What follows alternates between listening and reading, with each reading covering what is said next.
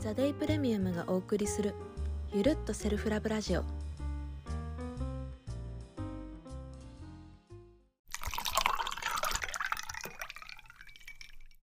皆さんこんにちは。セイラです。今日も、えっと、ザ・デイプレミアムのスタッフのアンミとコラボ配信でお届けしたしていきたいと思ってますのでどうぞよろしくお願いします。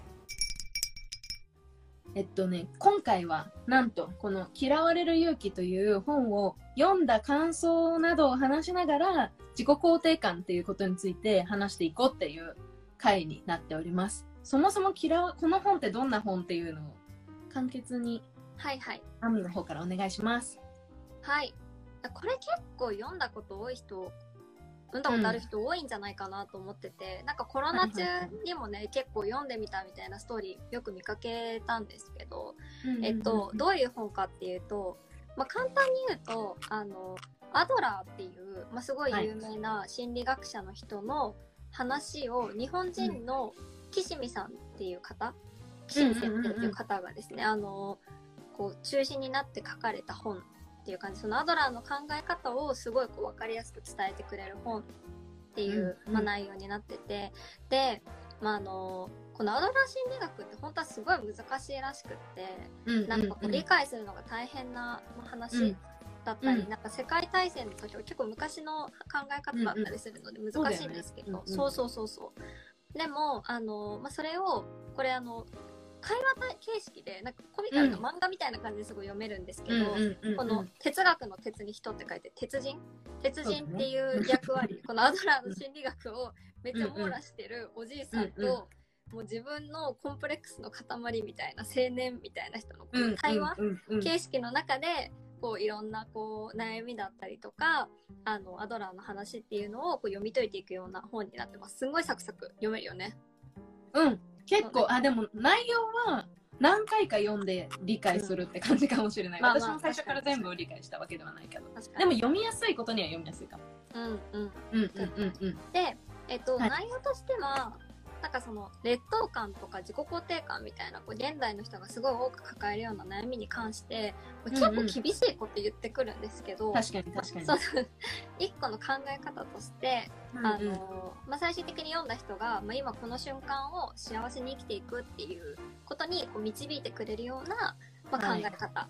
はい。の話、であの私たちなりの解釈も入っちゃってるので、なんかちゃんと読みたい方は本当本買ってくださいって感じなんですけど、まあ、今日はざっくり、もう私たちなりにこう大事だなと思ったこととか届けたいところをピックアップして、うんうんうん。ね話していきます。はい。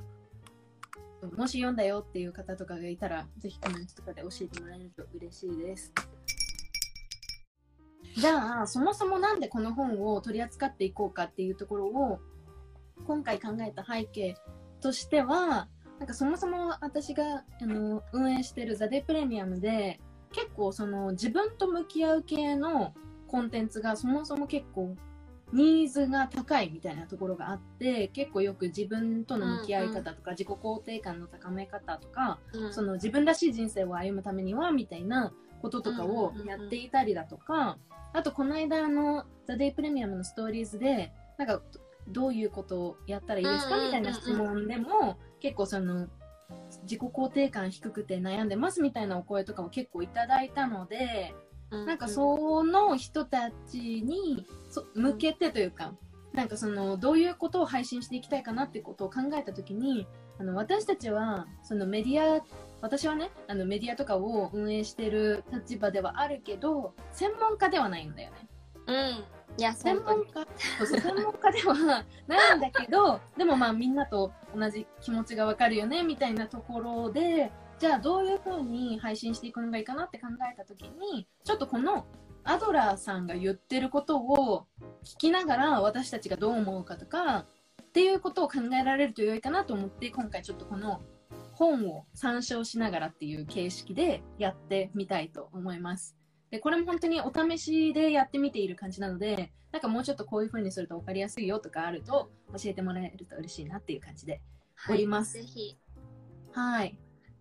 そんな感じでしたっけ？そうそうそう。いや本当にそう。であの予想以上に自己肯定関係の問い合わせがね多かったんだよね。うんうんうん。事前アンケートでもね。そうそうそうそう。あとなんかこれ私、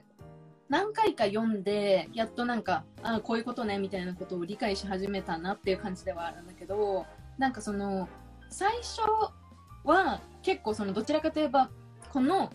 えっと、鉄人と青年でいくと青年側というか、悩み多い方ね。そうそうそうそうそう。っていう立場だったけど、なんか何年か経って読み直してみると、意外と、なんか、悟りを開けたかみたいなのがあったりとかしていたので、なんかそういう話とかも今日できたらなっていう感じでうん思ってます。ちょっとカンペを見ておりますけれども、そんな感じでしたかね？そうですね。テーマうん、うんだね、とりあえそうそうそうそう。で、えーっと、そしたら、まず最初に、そもそも、この自己肯定感の中で出てくる、えっと、自分を愛することができない、自分を認めることができないっていうふうに思ってる人たちって、心の中ではどういう変化が起こっどういうことが起こってるのっていうのが、この本の、この本を参照して考えると、えーっと、誰かに生まれ変わりたいって思っているみたいな感じで考えていて、いるんですよね。ず。そう。そう。すごいざっくり言うとね。うんうんうんうんうんうん。うん例えば、おなんか友達とかで、その、まあ、私は今こんな感じだから、来世に期待するわ、みたいな感じで発言してる子がいたりだとか、っていうのももしかすると自分に来世トークね。そうそう、来来世に期待ぜって私は呼んでるんだけど、っていう風に思ってる子とかももしかしたらいるかもしれないし、あとは昔の私なんだけど、なんか、親に、とか、親にいい子って思われたいからこういう風に行動するみたいな、自分軸じゃなくて他人の評価軸で動いちゃってるみたいなのもこの本でいくと、自分を愛することができていないっていう状態かもしれないよね。そうだね。あとは、そうそう、質問で、あの、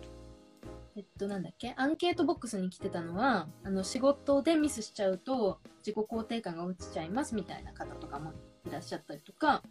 えっと、元彼に言われたことを気にしちゃうっていう人もいました。ね 私は全然気にしません。はそうい。そうだよね。うんうん。そうなんかそうね自己肯定感が低いってやっぱり言う人ってその自分のことをすごい十分に愛せてないっていうまあでもその愛せてないっていうのも、自分以外の誰かになったらまあ愛してもらえるかなって思ってるみたいなうんうんうん。感じのの心の中になってる人が結構多いよねっていう。のをこの本では言われてますと。うんうんねうん。そうだね。この自己肯定感ってすごいなんか最近インスタとかでもなんかよく見るというかなんか自己肯定感を高めるにはみたいなのとかよく出てくるんですけど、なんかこの本の中だとなんか自己肯定って実は結構否定されててワードとしてはいはいはい。であのじ一番大事なのは自己肯定じゃなくてあの自己需要っていう受け入れて容認するで自己需要だっていう。言ってんですね。自己需要ですっていうふうに言ってて、うんと、まあこれって、あの、この本の中だと、自己需要はじゃあ何かっていうと、あの、自分自身に対して、こう、ポジティブな諦めができてる状態だっていうふうに言われてて、もうこれができるようになると、あの、一個は自分のことをこ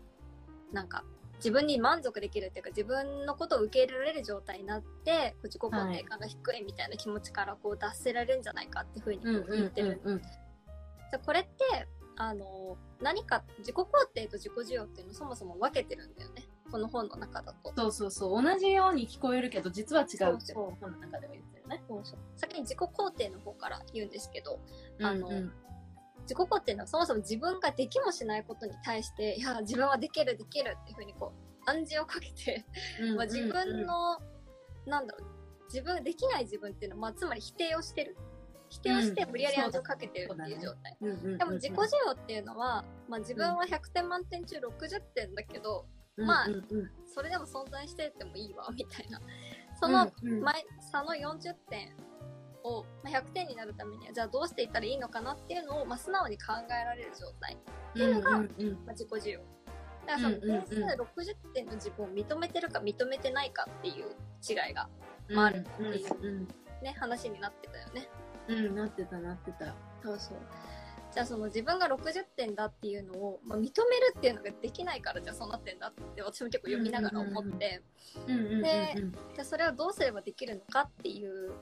ことをまあこの本では結構コンコンと書いてる感じ、でなんかまあいろんなこと書いてあるんだけどややこしいのでなんかセイラのこの 体験談が結構分かりやすいよねっていう話で実例を一回出したいんだけど、なんか私セイラとあの大学1年くらいから知り合いなので彼これ大学のうんうんうんうん。8年くらいはもう知り合いなんだと思うんだけど、なんかあのインスタでこうセーラーを見てる人とかだとなんかいまいちピンとこないかもしれないんですけどなんか大学生の時のセーラーはなんか自分のことを受け入れてるっていうよりはなんかこう自分のことを好きになるためにこういっぱいいろんな努力をしてるみたいな子っていう、まあ超偉そう。なんか同世代なんですけど。そういう風に見られてたんだっていうね。頑張ってるみたいな。うんなんか、そういうイメージがすごいあって、うんでもなんか最近のセーラからなんかあんまりそういう感じがない。で、そうなんか、なんかなくなってるなっていう感じがすごくあって、そう。なんかね大学生の頃はそのできないこことへのコンプレックスがあってなんかねできないことをできるようになる必要があると思ってたんだよね。うんうんうんうんうん。わかるわかる。なんかそんな感じをね、感じてた。とかあとなんかそのさそれこそ私さあのこちょっと私の話になっちゃうんですけどなんかそのさ出身が沖縄で沖縄から出てきてなんかまあ あのさあのまあまあいい大学に入りなんかもう沖縄の期待を背負ってじゃないけど勝手にね 別にだ何も背負ってないんだけど勝手にそう思いながら東京にやってきたわけですよ。で東京にやってきてでだからなんかその頑張んなきゃってすごい肩肘張っちゃってた状態だったからなんかそのいろんなことをできるようにならなきゃとかなんかおなんか大学に行かせてもらってるからなんか親の期待に応えたいとか勝手に背負っちゃってたみたいな部分はあったりとかあとその大学ですごいいろんな分野で活躍してる友達とかがいたからなんかあの子みたいにこういうことできるようになりたいああいうことできるようになりたいって頑張ってたんだよね。でそれってなんかまあその当時はその逆境こそが私を成長させてくれるものだと思ってたの。一人だけなんか時間軸違うね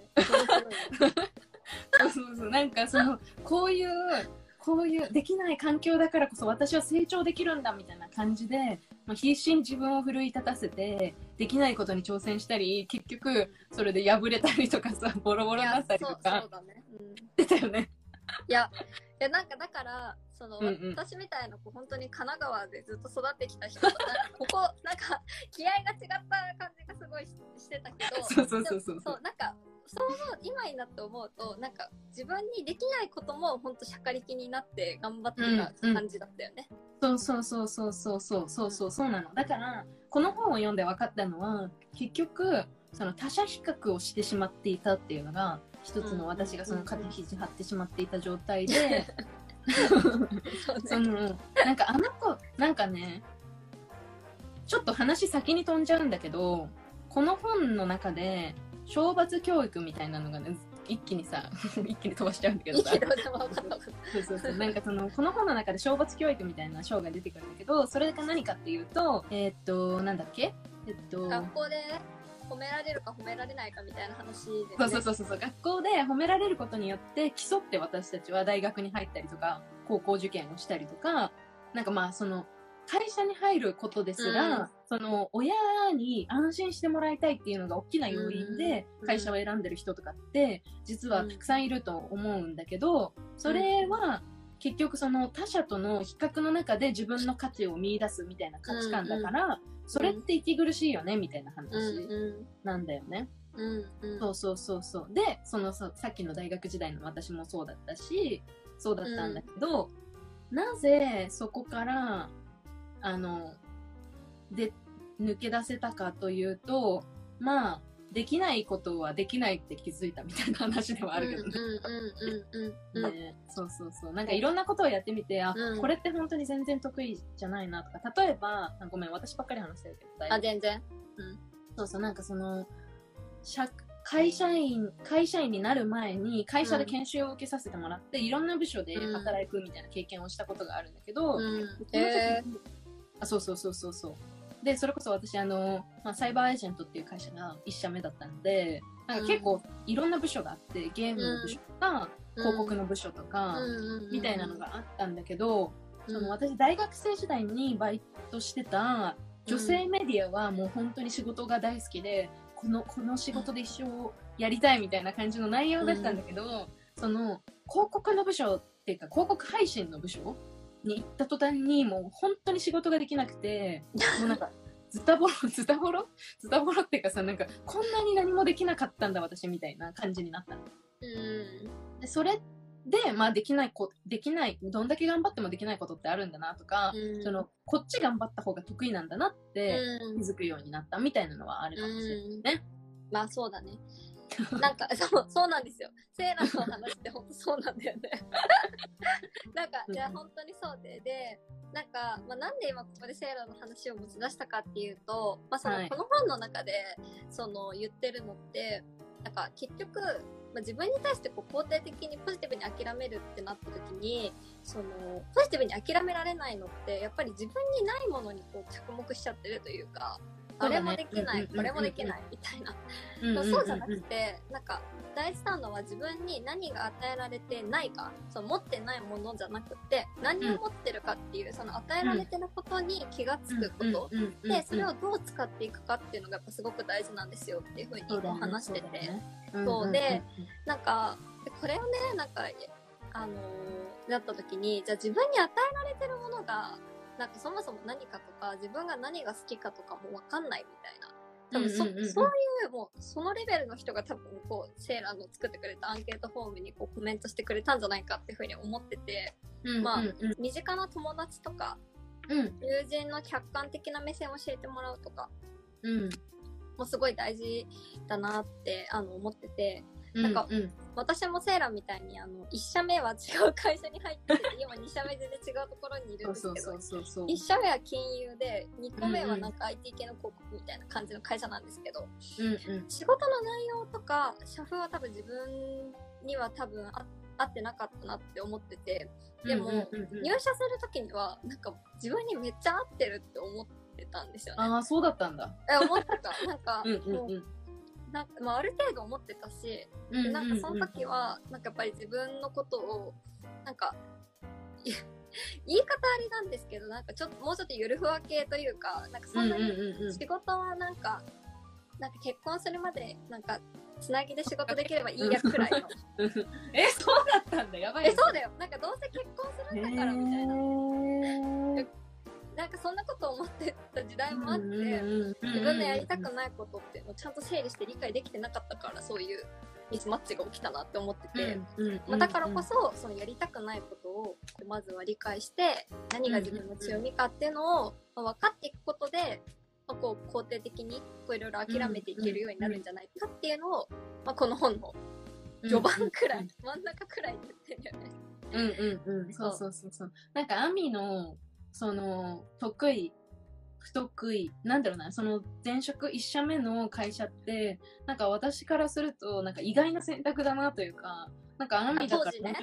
そうそう当時なんかもっとなんかもうちょっと合いそうなこととかこれまで興味あるって言ってたことで働けそうな選択肢ってありそうなのになんでなんだろうってすごい思ってて。だから意外とその友人とかなんか周りからするとその自分の得意なこととか、えっと、好きなことってなんか気づいてくれたりするのかなみたいなのは思っていて、その得意なことって結局自分が無意識的にやったりとかなんて言うんだろうそのお金をもらわずともなんかそのと誰かに止められたりしてもなんか無意識にやっちゃうみたいなそういうようなことをああ、そうね。ってるんだけど止められても、そうね。そ うそうそうそう。でもなんかそれ、でもそれって自分だと無意識状態でやってるから、なんか意外と気づきづらいよね、みたいなところがあったりするから、それをね、客観的な視点で教えてもらえるっていうのが一個ありかなっていうふうに思ったのそうですね。と、あと今、アミの話を聞きながら思ったのは、なんかそのさ、自分の、あの、働いてる人の理想像とか、その自分の暮らし方、働き方の選択って、結構その家庭内で影響を受ける人って多いと思ってて、なんかその自分のお母さんが例えばこうだったから私もこれが幸せだと思うとか、うん。ね、そうそう、なんかその、それは結婚観もそうだし、人生観もそうだし、働き方ももしかしたらそうかもしれないんだけど、っうんていうのを身近な人から影響を受けたりすることってあると思うんだけど、うん。意外とそれが自分にとってベストじゃないこともある、みたいな本当にそうだね。はあるよね。自己需要できてないことによって発生する問題でもう一個なんかその恋愛の問題もあるよねっていう話をしてたとしててなんかある日突然その自分にもう完全にマッチする状態でカスタマイズされた男性が現れて なんかその人が自分のことを好きになってくれてなんか自分と付き合えるみたいななんか風にもう本当に本当に多分思ってる人がいて。うんうんうんうん。別にそれを否定したいわけじゃないんですけど思ってました。はい。いやまあそう私も思ってたからうん思ってたいや思ってたんだけどうんうんでもなんかなんかそれって、まあ、いつまでもその王子様を探してる状態うんうんうん。でなんかこれもそのある意味肯定的に諦められてないというかもう全く諦めがついてない状態。だよ。ねっていうふうに思ってて、まあうんうんうん。あのこれは私たちの解釈の一つでしかないんですけどなんかその、はじゃあある日そういう完璧な異性がポンって目の前に現れてくれて自分に恋をするかどうかってそのまあコントロールがそもそも私たちにはできない隕石が落ちてくるのと同じレベルでコントロールができないもの。だよねっていうところからなんかそれって、まあ、言い換えると、まあ、ある日その自分を60点の自分を100点にしてくれる完璧な他者が現れてその人が自分を100点に導いてくれるんだってこう思ってるっていう。でまあ確かに誰かのと付き合うことがきっかけでこう自分がもっと良くなるとかってすごく全然あると思うんですけど、でも結局それって誰かと付き合って気づいてで自分で100点に近づけるっていうだけであって、なんかある日他人が自分を素晴らしい状態に持ってってくれるわけではやっぱりなかったりする。そうだからなんかそだからこそ自分が何が強くて何が思っててどうすれば自力でいい状態になれるのかっていうのをこう考えてると、う、なんかこう欠けたパーツを補うとかじゃなくてもっと良くしていけるパートナーになんか出会えるんじゃないかねっていう、うん、まあうんうん。うん私たちもね結婚してから家って感じなんだけど。い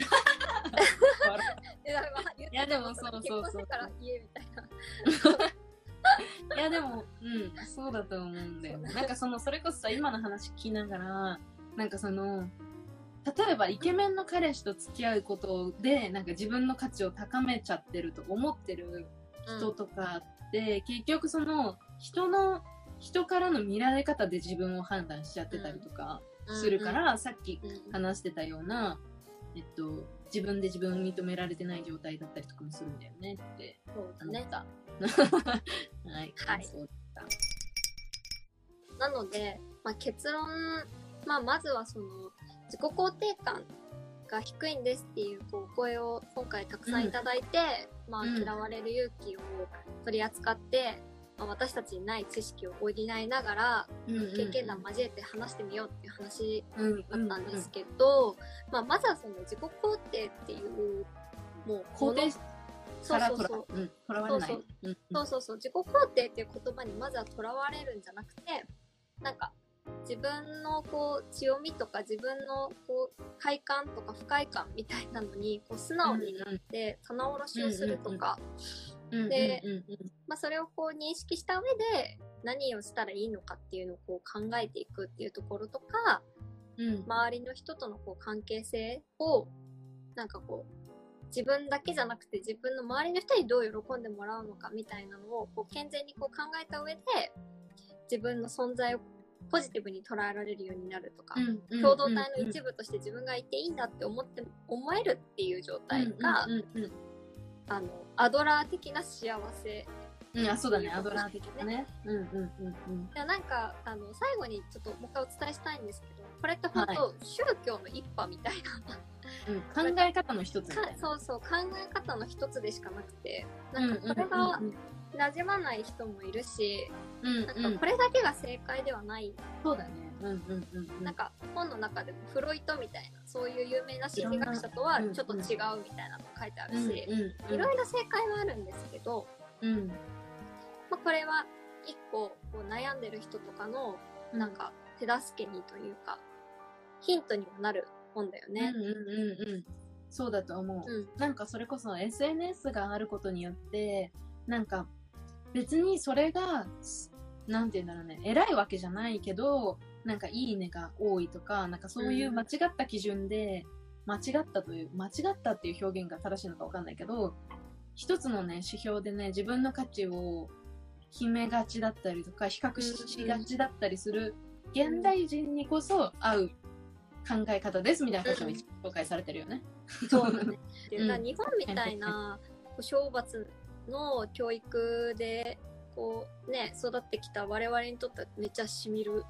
うんうんうん、確かに確かに。うなんか欧米とかだともうちょっと個人主義だったりもするかうんら、うんうんうん。ね、なんかそういう考えがあんまないのかもしれない。これを聞いて自己肯定感が低いって言ってた人はどう感じるのかリアクションが気になるので。確かに、なんか難しすぎだよみたいな話はあいやりそうだよね。そうなんだよね ちょっと難しいんだよね。どうやって話していいかがわかんないのと、なんかね、個人の、なんかその見解を、